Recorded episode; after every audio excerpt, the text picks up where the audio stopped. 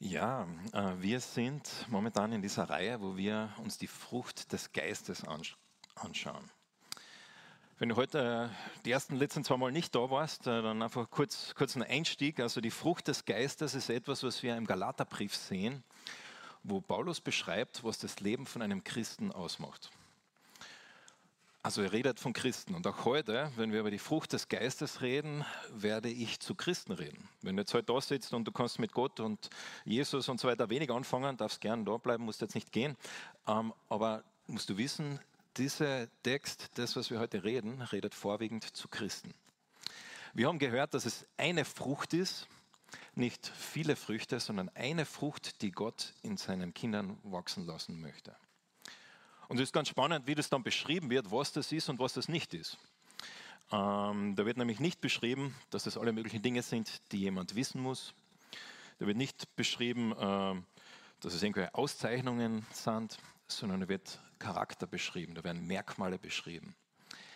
Neun Dinge lesen wir da und ich lese dir mal vor.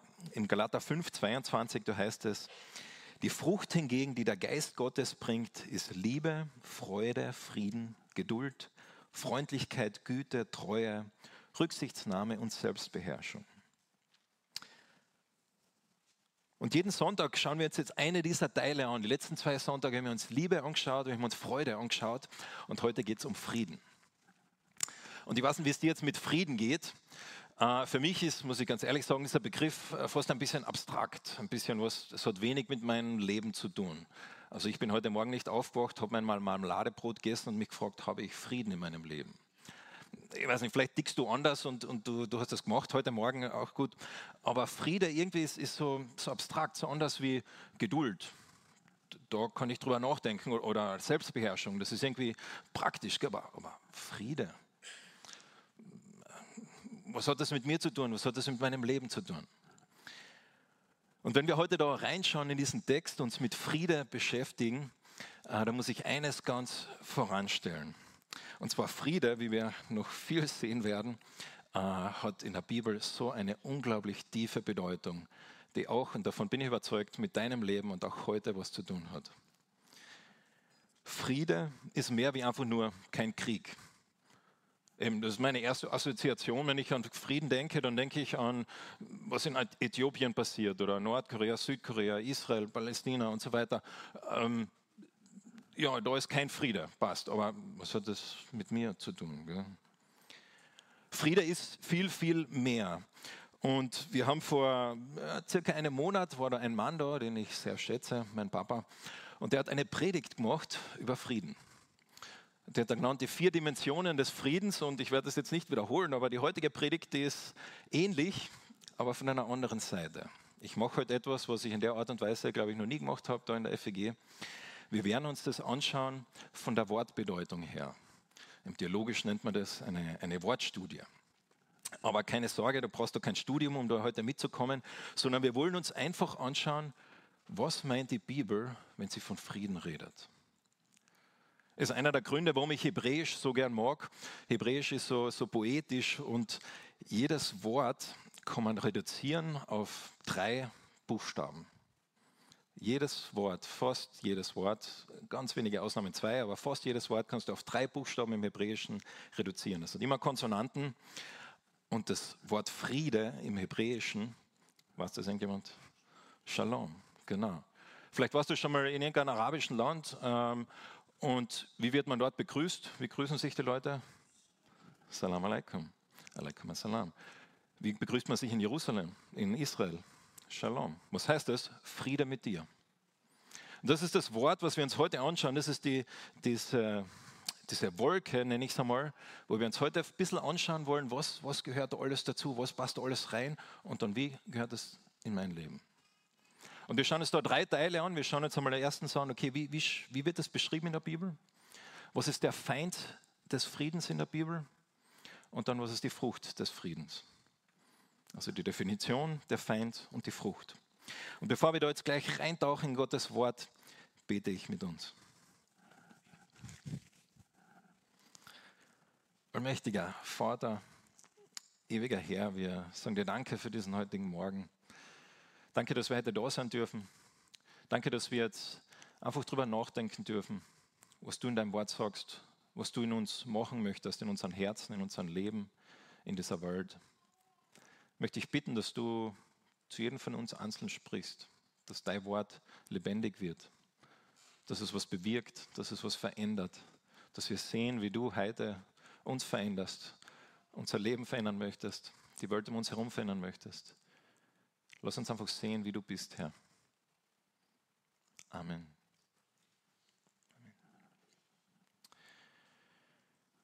Ich habe schon gesagt, Friede ist mehr wie nur kein Krieg.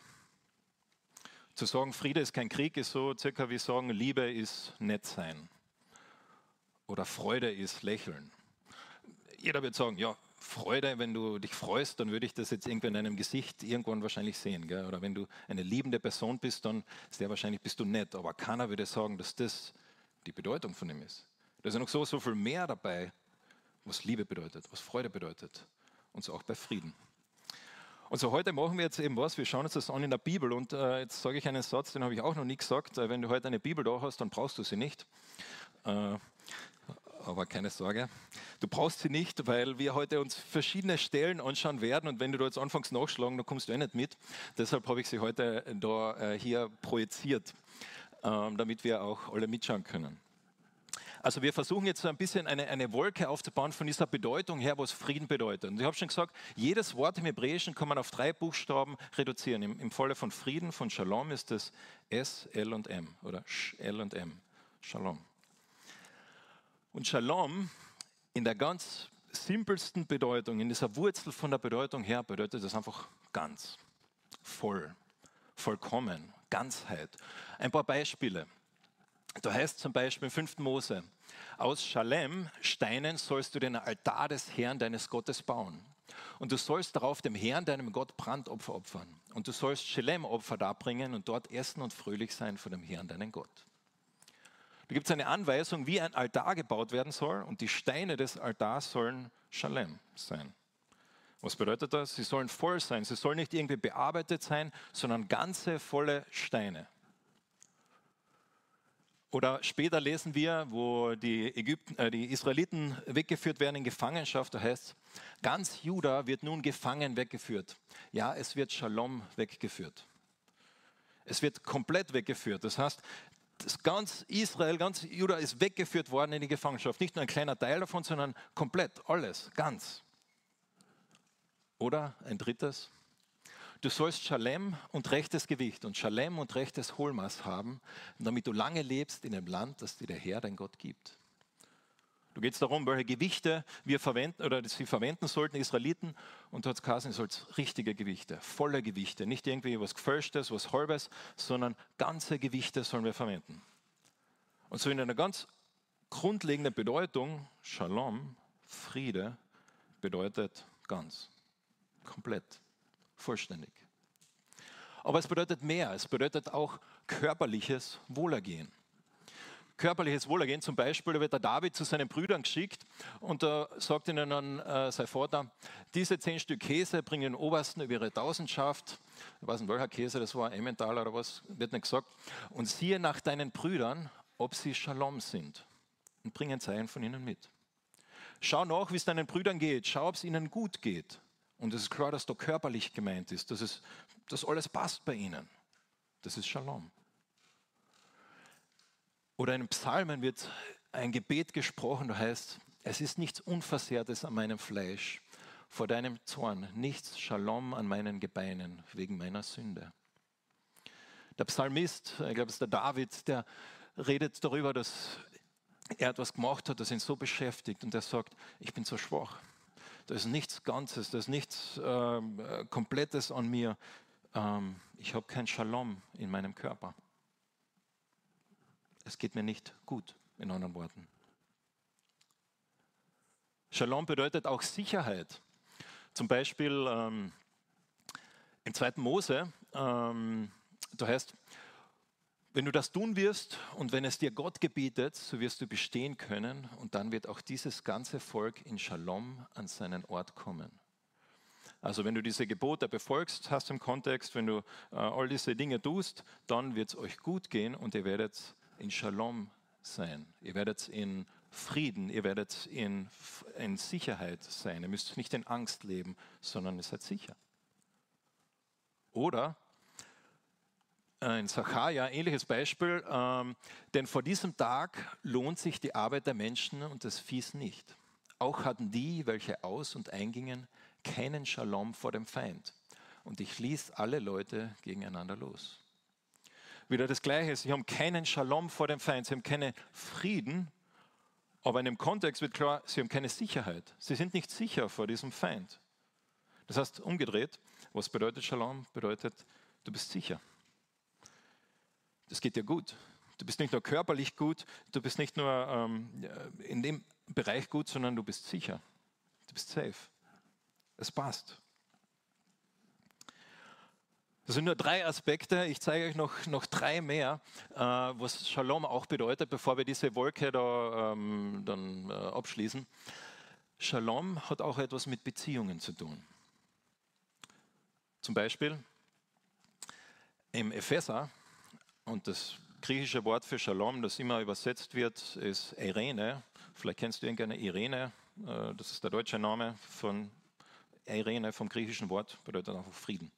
Shalom setzt alles daran, die Einheit zu bewahren, die Gottes Geist euch geschenkt hat, durch den Bund oder den Band des Irene, des Friedens.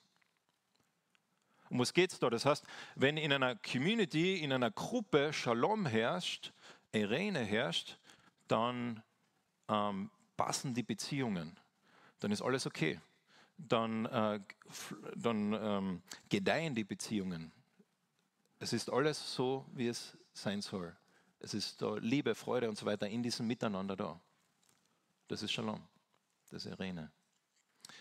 Oder im, im, negativen Sinne kann man das auch so sehen. Ähm, in, in, Jeremia, da wird äh, beklagt er sich, dass, dass alle gegen ihn sind und so weiter. Aber interessant, interessant, was er beschreibt, wer gegen ihn ist. Da sagt er, ich habe das Gerede von vielen gehört, Schrecken ringsum, zeigt ihn an, wir wollen ihn anzeigen. Das sagen die Leute über mich alle meine Freunde, und wortwörtlich, alle Leute des Shaloms lauern auf meinen Fall.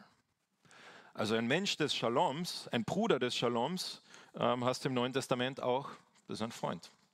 Das ist jemand, dem du vertrauen kannst.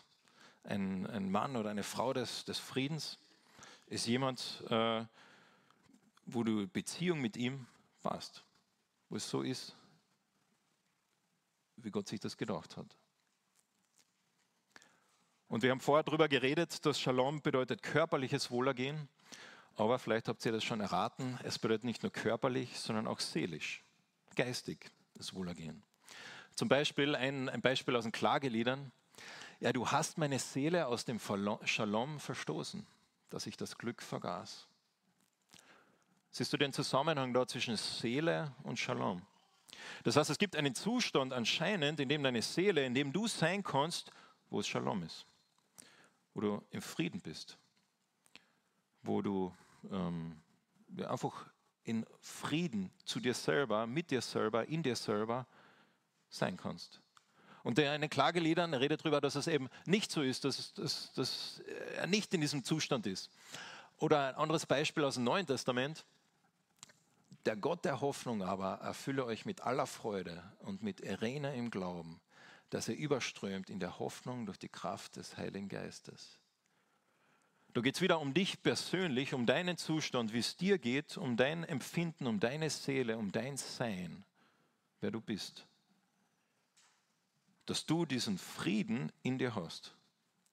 Und so Shalom, Frieden, hat das mit dir zu tun, mit, mit deiner Seele, mit deinem Wesen, mit deinem Sein. Und die Bedeutung, die uns vielleicht das erste einfällt, habe ich auch schon gesagt, Shalom natürlich ist auch ein Ausbleiben vom Krieg. Wenn es keinen Krieg gibt, dann gibt es Shalom.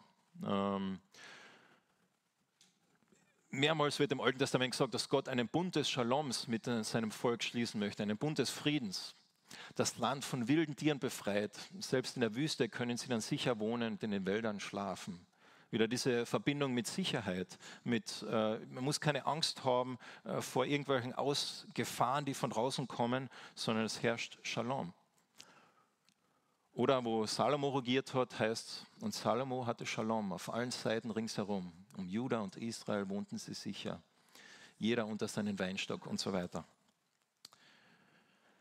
Das ist Shalom. Einfach ein kleiner Einblick. Ich habe nur jetzt, was nicht, äh, vielleicht 11, 12 Verse euch da gezeigt. Natürlich können wir viel mehr. Es gibt über 400 Mal, wo dieses Wort vorkommt äh, in, in der Bibel, uns anschauen, aber ein bisschen aufzuzeichnen, was da alles dazugehört, was da alles gemeint ist, wenn die Bibel von Frieden redet, weil sonst verstehen wir Galater 5 nicht. Und meine Lieblingszusammenfassung ist von einem äh, Philosophen, einem Theologen, der hat das einmal versucht, folgendermaßen auf den Punkt zu bringen. Der hat ähm, Cornelius Plantinger, der hat das einmal so folgendermaßen gesagt. In der Bibel bedeutet Shalom universelles Gedeihen, Vollkommenheit und Freude. Ein Zustand, in dem natürliche Bedürfnisse befriedigt und Gaben vielseitig eingesetzt werden. Ein Zustand, der ein freudiges Staunen bewirkt, während Gott, der Schöpfer, seine Geschöpfe in diesem Zustand darin willkommen heißt. Shalom ist mit anderen Worten die Art und Weise, wie die Dinge sein sollten. Shalom ist mit anderen Worten die Art und Weise, wie Gott sich diese Welt vorgestellt hat. Shalom ist mit anderen Worten ist der Weg, wie Gott sich unsere Welt vorstellt, wie Gott sich unser Leben vorstellt. Das ist Frieden. Das ist Shalom. Und das bringt mich zu meiner letzten ähm, ja, äh, Statement, was Shalom bedeutet. Shalom ist die Art und Weise, wie die Dinge sein sollten. Und wenn wir da jetzt drüber nachdenken, dann bekommt Shalom auf einmal noch eine viel, viel, viel tiefere Bedeutung. Und dann geht es auf einmal um unsere Beziehung mit Gott. Wie sollte unsere Beziehung mit Gott sein? in Frieden. Vollkommen, ganz, ganzheitlich, körperlich, seelisch, geistig, mit allen Aspekten. So hat Gott sich das Miteinander zwischen Mensch und ihm vorgestellt. Das ist Shalom. In anderen Worten, Shalom ist der Zustand des Garten Edens. Shalom ist der Zustand der neuen Erde. Oder in anderen Worten, Shalom ist das Evangelium. Es ist das, nachdem sich alle Menschen sehnen, ohne dass sie das jetzt irgendwie also betiteln können oder, oder, irgendwie festmachen können. Aber das ist das, nachdem sich jeder sehnt, nach dem, wie Gott sich eigentlich alles vorgestellt hat, wie alles sein sollte, im Miteinander, in meiner Beziehung zu mir, zu meinen Mitmenschen, zu Gott. Das ist Shalom. Und wir alle wissen, dass dieses Shalom, dieser Frieden mit Gott gebrochen worden ist. Und da kommt das Evangelium rein, da kommt die gute Nachricht rein. Und in der Bibel wird sehr oft, ich weiß nicht, ob dir das schon mal aufgefallen ist, wird sehr oft auch das, was Jesus gemacht hat, mit Frieden beschrieben. Dass er Frieden gemacht hat. Ich zeige dir ein Beispiel. Im Jesaja wird Folgendes gesagt, prophetisch über Jesus, wird gesagt, er wurde um unsere Übertretung willen durchbohrt, wegen unserer Missetaten oder Sünden zerschlagen. Die Strafe lag auf ihm damit wir Irene, eigentlich Shalom, äh, haben und durch seine Wunden sind wir geheilt worden. Warum hat Jesus all diese Dinge auf sich genommen, die wir verdient hätten? Damit du Shalom hast. Damit du Frieden hast. Damit du das erlebst, wie Gott sich das vorgestellt hat, was es bedeutet, mit ihm zu leben in dieser Beziehung. Oder im Neuen Testament, nachdem wir nun aufgrund des Glaubens für gerecht erklärt worden sind, haben wir Frieden mit Gott durch Jesus. Das, was Jesus gemacht hat, das, was die große, gute Nachricht der Bibel ist, ist das, dass Shalom mit Gott möglich ist. Dass dieser Friede mit Gott möglich ist dass das möglich ist. Und, und das wird auch später noch einmal so auf den Punkt gebracht, wo es gesagt wird, was der Geist will, bringt Leben und Irene, aber was die menschliche Natur will, bringt den Tod. Alles, was Gott will, ist, dass in deinem Leben Irene ist, dass in der Beziehung zu dir Shalom ist. Das ist sein tiefster, tiefster Wunsch für dich und für mich. Und so, wenn wir jetzt das alles, dieses Gesamtpaket, was ich jetzt versucht habe, ein bisschen zu schnüren, diese Wolke, die wir da gerade aufgebaut haben, hernehmen, dann schaut es ungefähr so aus. In der Mitte haben wir Shalom oder Irene. Was bedeutet das? Ich sage, es bedeutet Vollkommenheit, es bedeutet Ganzheit oder Gänze, körperliches Wohlergehen, Sicherheit. Es bedeutet gute Beziehungen, Frieden natürlich, seelisches Wohlergehen, kein Krieg. Oder einfach so, wie Gott es wollte. So wie es gut ist für dich und für mich. Und jetzt sind wir an dem Punkt, wo wir uns Gedanken machen können, okay, wenn das Shalom ist, was ist dann der Feind des Shaloms? Das ist der zweite Punkt. Was ist der, der Gegner von Shalom? Und ich hoffe, äh, du siehst das jetzt schon, dass wenn wir sagen, äh, der Gegner, der Feind des Shaloms ist kein Krieg, dann sind wir einfach viel zu kurz gegriffen. Das ist einfach viel, viel zu wenig, viel zu, zu einfach. Man könnte es fast schon offensichtlich, aber vielleicht ist der Gedanke neu für dich, so sagen. Der Feind von Friede ist Sünde. Vielleicht sagst du jetzt, na, eh klar, ist alles Sünde, was nicht gut ist, aber der Feind von Friede ist Sünde. Und spannend, wie in der Bibel das beschrieben wird, und ich habe das jetzt damit, äh, da ein Basel mitgenommen vom Emmet. Ähm, also das kann man rausnehmen, ihr kennt das, ihr wisst, wie das funktioniert. Ähm, wenn wir jetzt das hernehmen, wie in der Bibel der Feind des Shaloms beschrieben wird, dann die einfachste Art und Weise, um das zu beschreiben, ist zu sagen, der Feind des Shaloms ist genau das. Unordnung. Jetzt sagst du Unordnung, äh, ein komisches Wort. Aber genau so wird es im Korintherbrief gesagt, da wird es gegenübergestellt, denn Gott ist nicht ein Gott der Unordnung, sondern ein Gott des Friedens. Und jetzt nehmen wir dieses Wort einmal her, um das ein bisschen ähm, ähm, versuchen zusammenzubauen. Wir haben gesagt, was Shalom bedeutet, ist, dass die Dinge so sind, wie sie sein sollen. Wie, wie, wie sollte dieses Puzzle sein? Es gibt nur einen Weg, wie dieses Puzzle ist. Also wenn ich dieses Auto hernehme und versuche, das da irgendwie reintun, es passt nur da rein. Das ist Shalom wenn ich diesen das Bus da hernehme und den da rein tue, er passt nur da rein.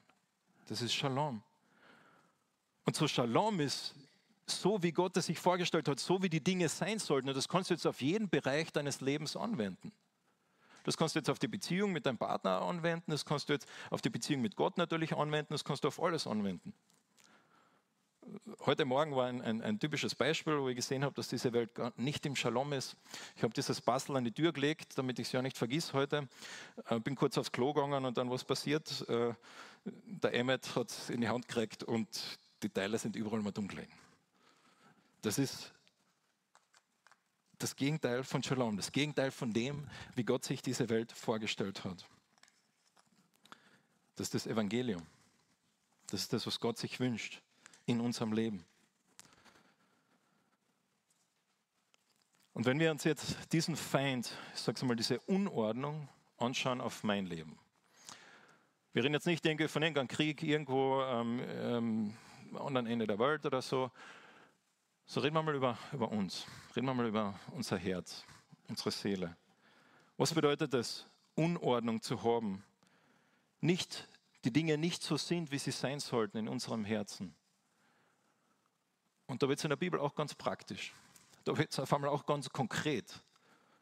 Und zwar verschiedenen Versen sagt Jesus folgendes. Das sagt er, ich gebe euch den Frieden, meinen Frieden, nicht den Frieden, den die Welt gibt. Erschreckt nicht und habt keine Angst. Welche Dinge werden da gegenübergestellt? Auf der einen Seite hast du Frieden, hast du Shalom, hast du Irene, auf der anderen Seite hast du Angst, Furcht. Oder später sagt er, ich habe mit euch geredet, damit ihr in mir Frieden habt. In der Welt habt ihr Bedrängnis, aber ihr seid getrost, ich habe die Welt überwunden. Auf der einen Seite hast du wieder Frieden, auf der anderen Seite hast du Bedrängnis. Und so, was, was sind die Dinge, die da äh, hervorgehoben werden, die da bezeichnet werden? Wird noch einmal ganz konkret und ganz praktisch im Philipperbrief, wo Jesus, äh, nicht Jesus, aber Paulus das so zusammenfasst, was sagt, sorgt euch um nichts, sondern in allem lasst durch Gebet und Flehen mit Danksagen eure Anliegen vor Gott kund werden. Und der Friede Gottes, der allen Verstand übersteigt, wird eure Herzen und eure Gedanken bewahren in Christus Jesus. Was ist da die Gegenüberstellung? Friede auf der einen Seite, ganz klar, und auf der anderen Seite Sorgen. Und so auf unser Leben bezogen, wie, wie können wir das jetzt äh, sehen? Wir können sagen, auf der einen Seite gibt es Frieden und auf der anderen Seite gibt es Angst. Auf der anderen Seite gibt es Sorgen. Und was liegt zugrunde von Angst? Was liegt zugrunde von Sorgen? Es ist mein Vertrauen auf Gott. Also es ist der Frage, ob ich Gott in meinem Umstand vertraue oder ob ich sage, boah, wie wird das werden? Wie kann das sein?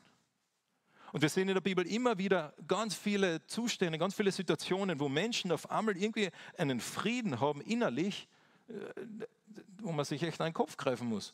Also wie kann ein Petrus mitten in einem Sturm auf einmal auf ein Boot gehen, äh, aufs, aufs, Wasser gehen, aus dem Boot aussteigen und, und äh, nicht untergehen?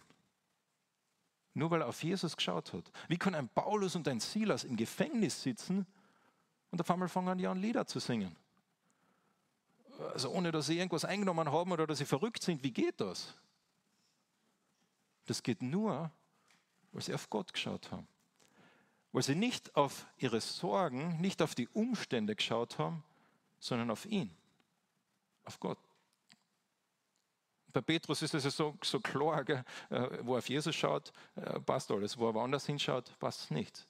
Und so der Feind des Shaloms sind Sorgen, sind Ängste. Es ist das dunkle Tal im Psalm 23. Was, was macht, was sagt David? Er hat keine Angst. Warum?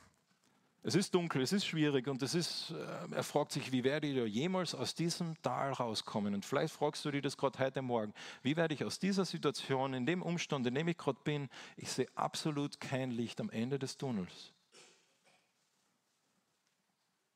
Und dann sagt Gott, schau auf den guten Hirten.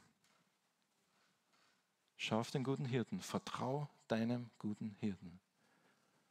Und was sagt er dann nicht? Er sagt nicht, dass die Umstände sich magisch verändert werden, sondern er sagt, dass in diesen Umständen Gott etwas machen möchte in deinem Herzen. Und zwar er möchte in deinem Herzen es so machen, wie es sein sollte. Dass diese Beziehung mit ihm da ist und dass Frieden herrscht, dass Vertrauen herrscht. So wie ein, ein Kind seinem Vater einfach vertraut. Der Emmet, äh, der denkt nicht drüber nach, ob, ob ich ihm irgendwas antue, sondern er kommt einfach zu mir, weil er einfach blind mir vertraut. Und so wünscht sich Gott es auch mit uns. Und so möchte Gott es auch machen. Und da sind wir jetzt dann beim dritten und letzten Punkt, wo es jetzt um die Frucht geht. Wir haben gelesen, dass es diese Frucht gibt, die Gott in uns machen möchte. Und wie, wie kann das jetzt ausschauen? Wie kann diese Frucht in mir wachsen? Wie kann das praktisch werden? Wie kann das jetzt in meinem Leben Fuß fassen? Und ich habe da drei, drei ähm, Punkte hergenommen. Das erste ist, das, was du wissen musst, was ich auch gerade jetzt gesagt habe. Gott möchte Shalom in dir, in deinem Herzen haben. Gottes Wunsch für dich ist Shalom. Vielleicht sagst du, na, das hört sich jetzt aber sehr äh, Friede, Freude, Eierkuchen-mäßig an. Aber schauen wir mal rein, was, was da gesagt wird. In verschiedensten Versen, ist ein ganz bekannten Vers im Jeremia, wo es, äh, der zum Volk Israel gesprochen worden ist, aber ich denke auch für uns gilt, wo es heißt, denn ich weiß, was für Gedanken ich über euch habe, spricht der Herr, Gedanken des Shaloms und nicht des Unheils, um euch eine Zukunft und eine Hoffnung zu geben. Er sagt im Psalm 35, alle aber, die wünschen, dass mir Gerechtigkeit zuteil wird, mögen jubeln und sich freuen. Immer wieder sollen sie sagen können, hochgelobt sei der Herr, der sich freut am Shalom seiner Diener. Gott freut sich, wenn in deinem Herzen Shalom ist. Wenn du, in, egal in welchem Umstand du drin bist, ihm vertraust. Egal wo du stehst und egal was dir passiert, wenn du nicht auf die Wellen schaust, sondern auf ihn, freut sich Gott. Hast du schon mal darüber nachgedacht? Gott freut sich, wie du mit deinen Umständen auf, äh, umgehst, ob du in diesen Umständen auf ihn schaust und er möchte dann etwas in dir bewirken. Er möchte dann diesen Shalom in dir, in mir bewirken. So ist es komplett unabhängig, wie wir das sehen, von den Umständen. Und wir sehen das auch, da gibt es jetzt auch, äh, eben, gibt es jetzt viele Beispiele, die, wir, äh, die ich noch anführen könnte. Äh, Paradebeispiel, wo David der der auch erlebt, der David, König David. Gell? Viele Situationen, aber ich denke, eine der vermutlich schwierigsten Situationen, ich kann mir das gar nicht vorstellen, wie das gewesen sein muss, ist, wo sein eigener Sohn äh, die Königsherrschaft möchte und sein eigener Sohn ihn umbringen möchte. Da tun sich jetzt vielleicht die Väter unter euch einfacher, aber versucht dir mal reinzusetzen. Du müsstest Angst haben vom Schlafen gehen, weil du nicht weißt, ob dein Sohn dich umbringt in der Nacht. Das war die Situation von David. Und er redet darüber im Psalm 3 und 4 und er sagt es dann folgendermaßen. Er sagt, ähm, genau, da komme ich da dazu jetzt noch. Den habe ich da gar nicht drauf. Nein, da muss ich es so sagen. Er sagt, ähm, ich kann meinen Kopf niederlegen im Shalom, also in Frieden. Im Psalm 4, ich glaube ähm, 4,4 oder was, müssen wir da nachschauen. Äh, äh Psalm, ja, ich glaube 4,4 ist es. Wo wir uns fragen können, wie kann David seinen Kopf niederlegen in Frieden? Also entweder versteht er die Situation nicht, äh, er ist irgendwie weggetreten oder da passiert irgendwas Übernatürliches. Da macht Gott etwas in ihm, gibt Gott ihm Frieden. Und so es gibt so viele äh, Zustände, und äh, jetzt muss ich nochmal zurückgehen, ähm, die unabhängig sind von unseren Umständen. Und äh, mein absolut Lieblingsvers, äh, auch von dieser ganzen Predigt und auch ein Vers, den ich ganz früher schon auswendig gelernt habe, ist in Jesaja 26,3, wo es heißt: Diejenigen, die auf dich, derjenige, der auf dich vertraut, bewahrst du mit großem Frieden. Diejenigen, die auf Gott vertrauen, die auf Gott schauen, denen möchte Gott großen Frieden schenken, großen Shalom. Das ist eine der wenigen Male in der ganzen Bibel, wo da steht großer Friede, jetzt auf Deutsch, aber im Hebräischen steht Shalom, Shalom. Diejenigen, die auf Gott vertrauen, möchte Gott Shalom, Shalom, Frieden, Frieden. Und das ist so Art und Weise wie im Hebräischen, wie man etwas fett macht, wie man es groß schreibt, wie man es unterstreicht, wie man sagt, er möchte wirklich Frieden schenken. Diejenigen, die auf ihn vertrauen. Das ist Gottes Wunsch. Und so, wenn wir in unserem, durch unseren Alltag durchgehen, uns einfach nur anstrengend ist, wenn wir uns fragen, die Beziehung, die ich habe mit meinem Partner, wo ich echt mir Zweifel mache und mich frage, wird das, die Situation sich jemals lösen. Wenn ich mit körperlichen Beschwerden kämpfe, irgendeiner Krankheit, und da gibt es keine Besserung in Sicht, wenn eine Beziehung zerbrochen ist, wenn Schmerz einfach da ist oder Leid, dann lesen wir in der Bibel, diejenigen, die auf Gott vertrauen, denen möchte er großen Frieden schenken. Und Jesus sagt das ganz klar, das ist ein Friede, der nicht irgendwie, der, der, einfach auf einer anderen Dimension ist, wie das, was diese Welt sich anbieten kann. Das ist mehr wie einfach nur in der Karibik zu sitzen, auf einer, in einer Hängematte und zu chillen. Ja, das ist auch schön, ist auch Friede. Ich mag das auch, ich mag das auch gern, würde jetzt auch gern gerade dort sein eigentlich auch. Oder irgendwo Skifahren oder was wäre auch schön. Gell? Aber das ist, das ist temporär. Gell? Sobald man da wieder zurück ins, ins Leben kommt, geht es wieder rund. Und das Radl dreht sich. Das ist eine andere Art von Frieden, von der Gott da redet. Eine andere Art von Frieden, die er da schenken möchte. Das ist ein Friede, der ist so wie eine Boje. Eine Boje, ähm, das ist relativ egal, das ist spannend. Eine Boje ist ganz egal, was passiert rundherum. Da kann der ärgste Sturm sein, da kann es komplett ruhig sein. Da kann alles, da kann wer reinfahren in die Boje. Da kann jemand herkommen und die Boje richtig runterdrücken. Was passiert? Kommt wieder hoch, gell? Und warum kommt sie wieder hoch? Die Umstände sind wurscht. Warum kommt sie wieder hoch? Wegen dem, was innen drin ist. Da ist Luft drin. Da ist etwas drin, was schwimmt. Da ist etwas in der Boje drin, egal wo die Umstände sind, das kommt dann wieder. Und das ist der Friede, von dem Gott redet. Ja, es gibt Umstände und die Boje wird wahrscheinlich einmal unter Wasser sein und es wird vielleicht einmal jemand einrammen oder was. Aber sie kommt immer wieder hoch. Nicht, weil sie so eine super Boje ist, sondern etwas, weil Gott etwas in dieser Boje macht, etwas in dir macht, das du gar nicht machen kannst. Das ist der Friede, den Gott in mir, in dir schenken möchte. Und dieser Friede, der möchte jetzt in dir wachsen. Gott möchte diesen Frieden in dir immer wieder größer lassen, werden lassen. Dass es etwas wird, das, auch wenn die Umstände schwerer und herausfordernder werden, dass auch dieser Friede immer größer wird. Das ist doch das Bild von einer Frucht. Und ich lese da noch drei Verse, die das auf den Punkt bringen. Halte dich vom Bösen fern und tu Gutes. Suche den Frieden und jage ihm nach. Was die menschliche Natur will, bringt den Tod, aber was der Geist will, bringt Leben und Frieden. Lasst seinen Frieden in euren Herzen regieren. Das ist der Friede, den Gott in uns wachsen lassen möchte.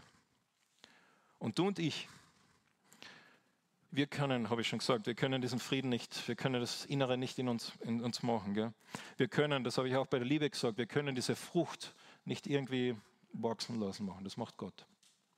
Aber wir haben eine Möglichkeit. Ich kann nämlich entscheiden, ob ich diese Frucht, die da wächst, wenn ein Baum da, ein Apfelbaum wächst, ähm, ich kann es nicht machen, dass dieser Apfel wächst. Es, es geht nicht. Also du kannst es nicht irgendwie machen. Aber was du machen kannst, und die Gärtner unter euch wissen das, ich bin kein Gärtner, aber das so viel weiß ich ja, was du machen kannst, du kannst schauen, dass dieser Apfel genug Sonne hat. Du kannst schauen, dass dieser Apfel, dass es dem Baum gut geht, dass keine, keine äh, Ungeziefer oder Ameisen oder irgendwas den, den, langsam zerfressen. Das kannst du schauen. Du, aber du kannst es nicht schaffen, dass der Apfel von selbst wächst. Das macht Gott. Und genauso ist es auch mit dem Frieden, mit allen Früchten des Geistes wirklich. Den Wachstum schenkt Gott. Aber Gott schenkt uns die Freiheit zu entscheiden, ob wir diesen Wachstum in unserem Leben zulassen möchten oder nicht. Ich kann entscheiden, ob ich den Frieden nachjage oder nicht. Ich kann entscheiden, ob ich Liebe in meinem Leben Raum gebe oder nicht. Ich kann entscheiden, ob ich Bitterkeit in meinem Leben Raum gebe. Ich habe die Möglichkeit dazu. Gott gibt uns diese Freiheit. Aber er sagt, hey, mein Wunsch für dich ist Shalom in deinem Herzen, in deinem Leben. Und so lass mich dich ganz praktisch fragen. Hast du Frieden mit Gott? Hast du Shalom in den Beziehungen mit den Menschen um dich herum? Hast du Shalom? Hast du Frieden Gottes in deinem Herzen? Bist du bereit, diesem Frieden nachzujagen, einen Raum zu geben in dir und zu sehen, wie Gott da Ordnung machen möchte und etwas schaffen möchte, was einfach so gewaltig und so großartig ist, dass am Ende diese wirklich wundervolle, schöne Frucht da ist? Jeder von uns hat die Möglichkeit, dieses Angebot anzunehmen und, und immer wieder auch zu fragen, Herr Gott, gebe ich dir Raum, gebe ich dir Raum, dass diese Frucht wachse? Gibt es da etwas, gibt es da irgendein Ungeziefer in meinem Leben, das da eigentlich schon lang weggehört? Das ich eigentlich schon lange angehen soll, weil ich schon lange weiß, dass es da, aber ich habe immer andere Sachen auch zu tun.